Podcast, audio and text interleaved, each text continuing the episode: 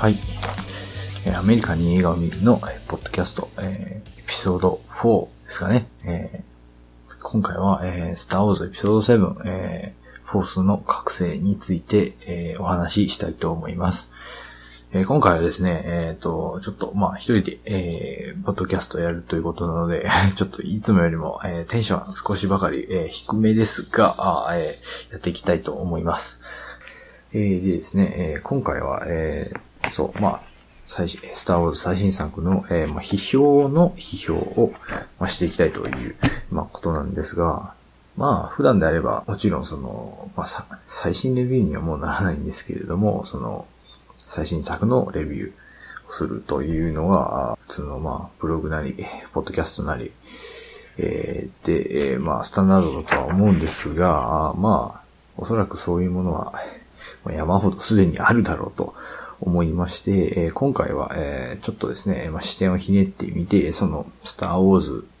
えーフォースの覚醒が、まあ、いかに、えー評価されて、えー語られてきているかということをについて、まあ、批評していきたい、まあ、語っていきたいと思います。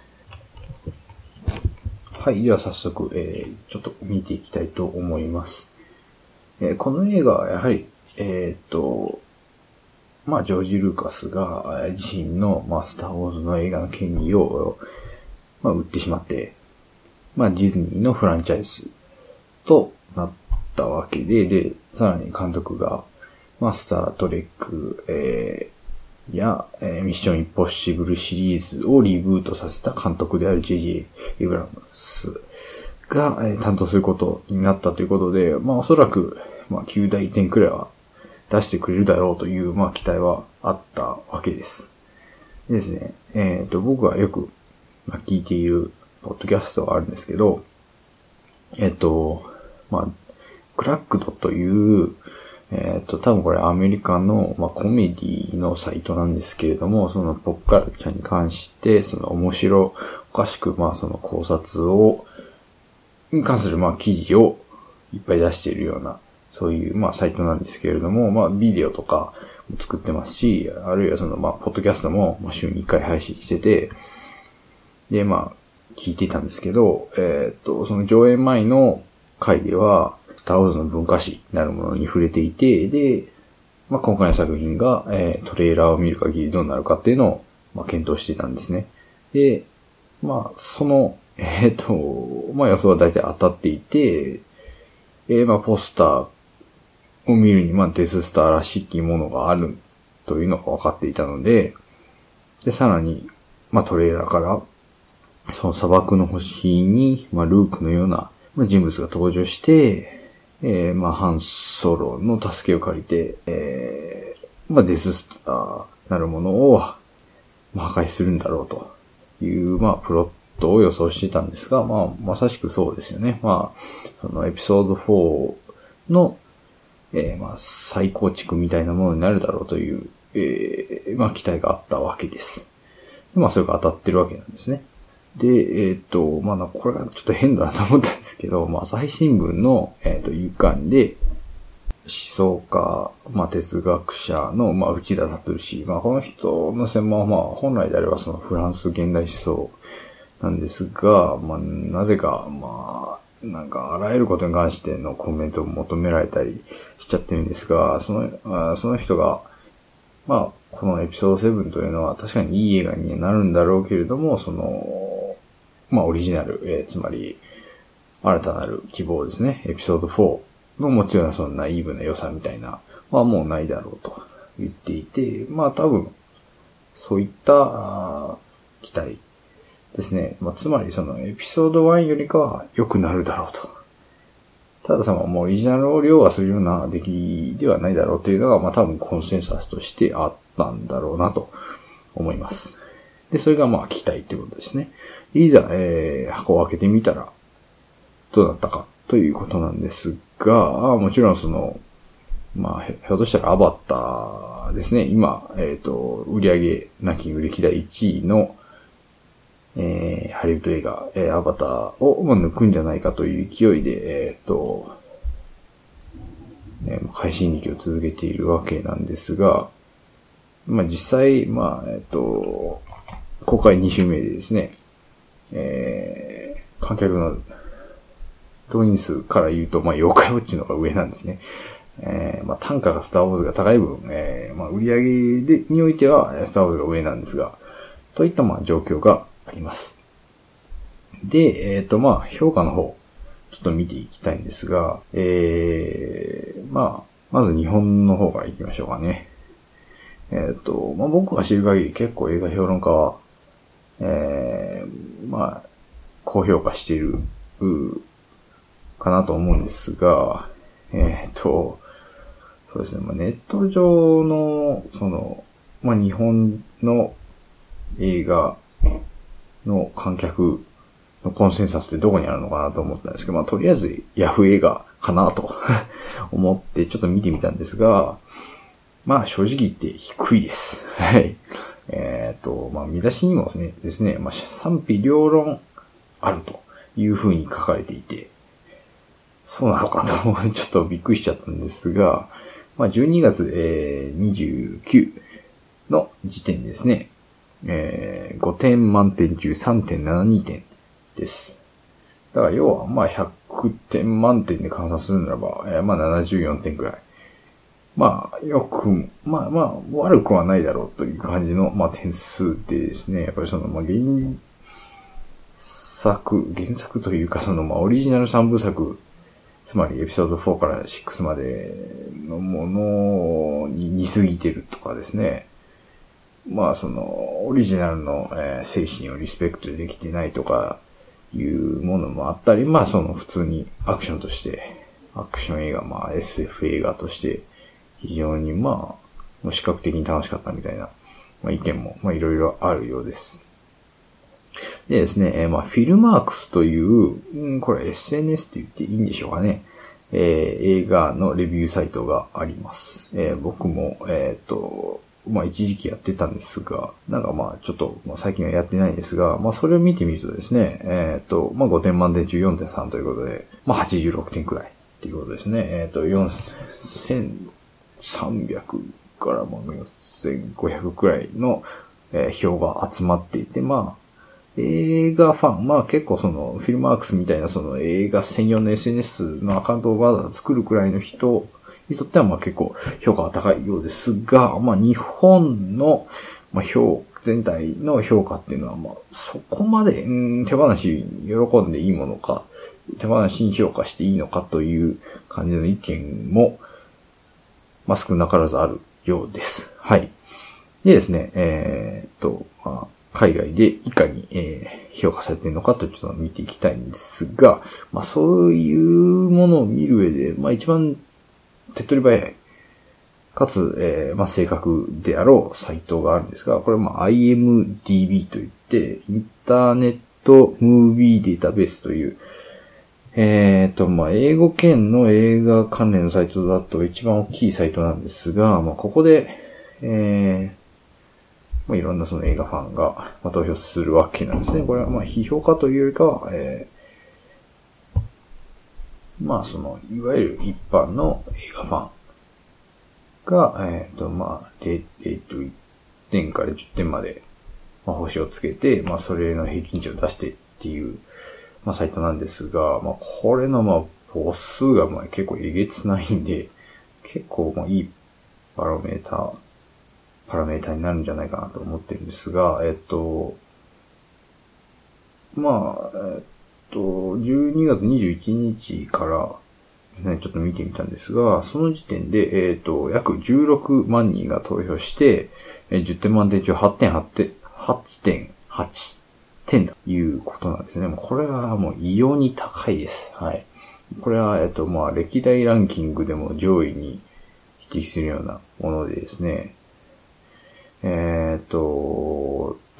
例えばその IMDB で上位を占めてる、まあ、歴代ナンバーワンっていうのが、まあ、えっ、ー、と、ショーシャンクの空にだとか、ゴッドファーズなんですが、それは9.2とか9.1なんですね。9点台とか8点、8点台の後半というのはもうかなり、かなり高い評価を得ているという証なんですね。で、まあ16万で、まあ8.8と結構高いわけですが、まあ24、24だと21万人で8.7、27だと25万人で8.6、で、えっ、ー、と、今現在29なんですが、えー、27万人、28万人で8.6点という、まあ、高評価です。えー、結構、まあ、持ってるんじゃないかなと。耐えてるんじゃないかなと思うんですね。えっ、ー、と、まあ、大半の映画っていうのはやはりその、最初の方だと結構いい評価されるんですけれども、まあ、ほとぼりが一旦冷めて票が増えていくと、まあ、結構ちょっとこう落ち着いていくんですね、点数が下がって。で、そういったその、まあ、あの、ガクンとしたそのドロップがまだないので、かなりこれは上位いけるんじゃないかなと思います。まあ、実際そのオリジナル3部作はもう全部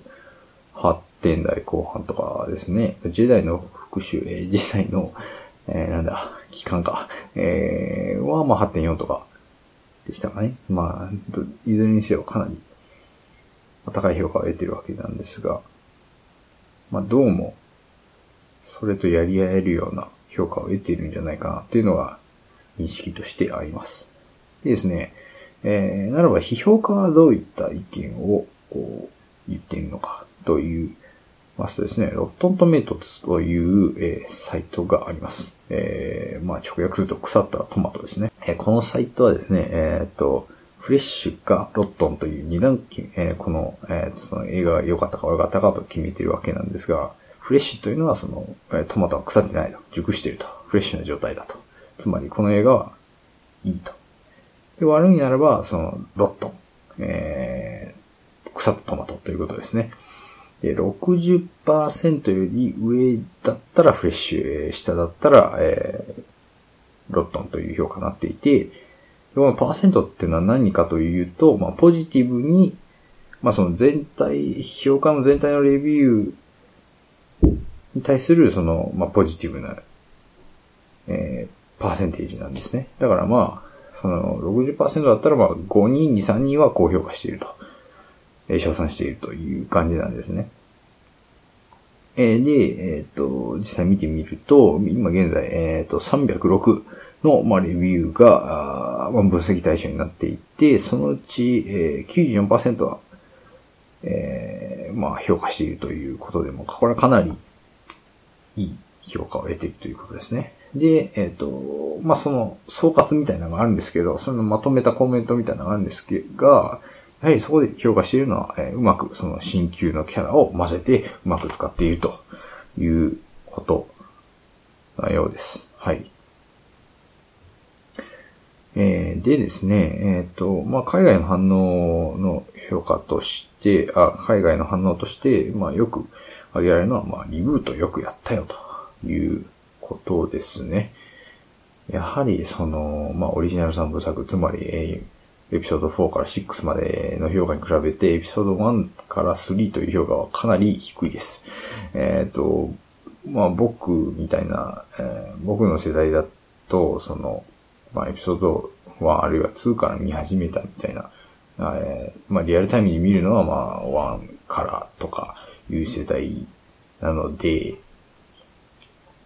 まあそこまでその1から3への嫌悪みたいなものはないんですが、やはりその振り返ってみると、やはり、うん、ちょっとまあスターウォーズらしくないかなというところはまああるのかもしれませんね。はい。実際 MDB でもあのかなり低いです。はい。6点台とかですね。えっ、ー、と、1と2は。で、3がまあ、かろうじて7.7くらいで持ち返したっていう感じなんですが、まあ、やはり、あの、基本的に、えっ、と、まあ、ひたすら、まあ、アクションシーンの連発みたいなのができないので、なんかその、まあ、その、悲劇の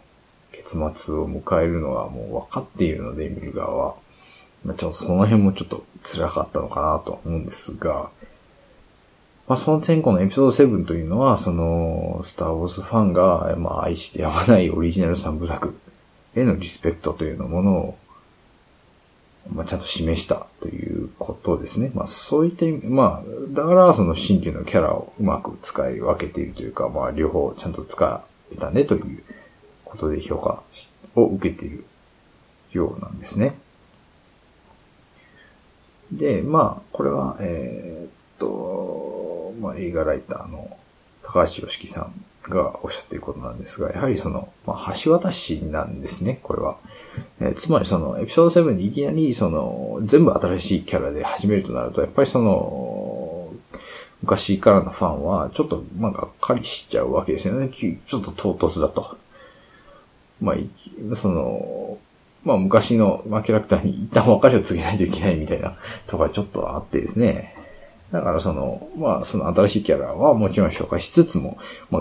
あ、あその、その下を、えっ、ー、とまあ、昔のキャラたちが支えていくという、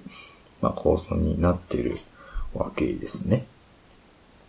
で、えっ、ー、と、まあ、批評ですね。まあその、まあ、その本の形で、まあ出てるえっ、ー、と、まあ、評論も、まあ、まあ、あるんでしょうが、例えばその、やはりその、公開前の特集の雑誌が多いので、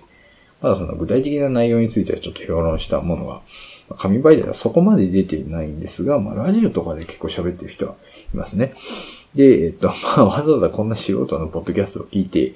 くださっている人たちでありましたら、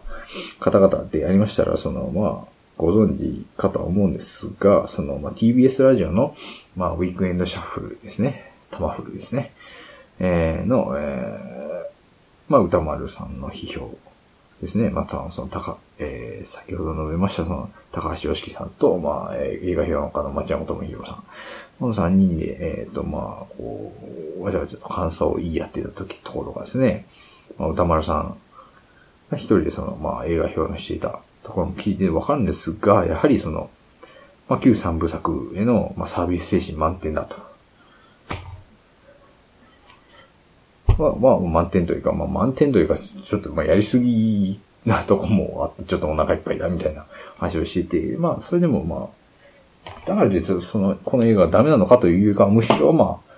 ちゃんとファンサービス精神も忘れてないんだね、ということで、えー、まあ全然 OK というふうに、まあ、まあ、えっ、ー、と、歌丸さんはまあ絶賛してますよね。で、えっ、ー、と、でですね、えっ、と、まあ、高橋良樹さんがですね、昔、えっ、と、バラ色ダンディという、えっ、と、テレビ東京、東京 MX の番組、まあ、周知で出てらっしゃったんですが、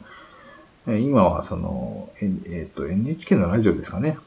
朝のラジオなんですけど、シネマストリップという、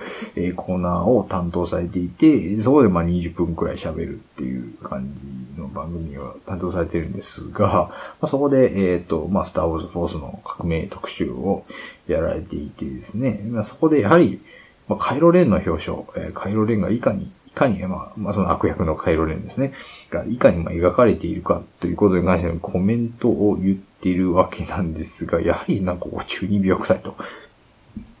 今、ダース・ベイダーっていうのはその、まあ、エピソード4の段階ではまあ何者かわからないし、まあ、素顔もわからないし、という感じで、本当に冷徹な、うんと、まあ、無駄な感情を排した、ような、えー、まあ、いわば、まあ、絵に描いたような完璧な悪役だったんですが、カイロレンはかなり人間臭いというか、その素顔を何度も出してますね。もうこれはまあ後でもちょっと言いますけれども、まあ、大変人間臭い。まあ、中二病臭いと。ダースベイダー好きすぎてちょっとおかしくなってると。もう、いや、もう最強だと思ってるんですが、まあ、そんなにライトセーバーの腕はいいのかなって、ちょっと、まあ、ちょっと疑問なところもあって、わけですよね。やっぱカイロレンの特徴として、その、まあ、あの、評価がよく言ってるのは、その、まあ、中二病臭いという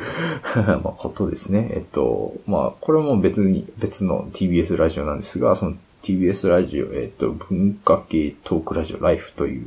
えー、番組がありまして、これは、えっと、まあ深夜、えー、にですね、2ヶ月に1回だけ、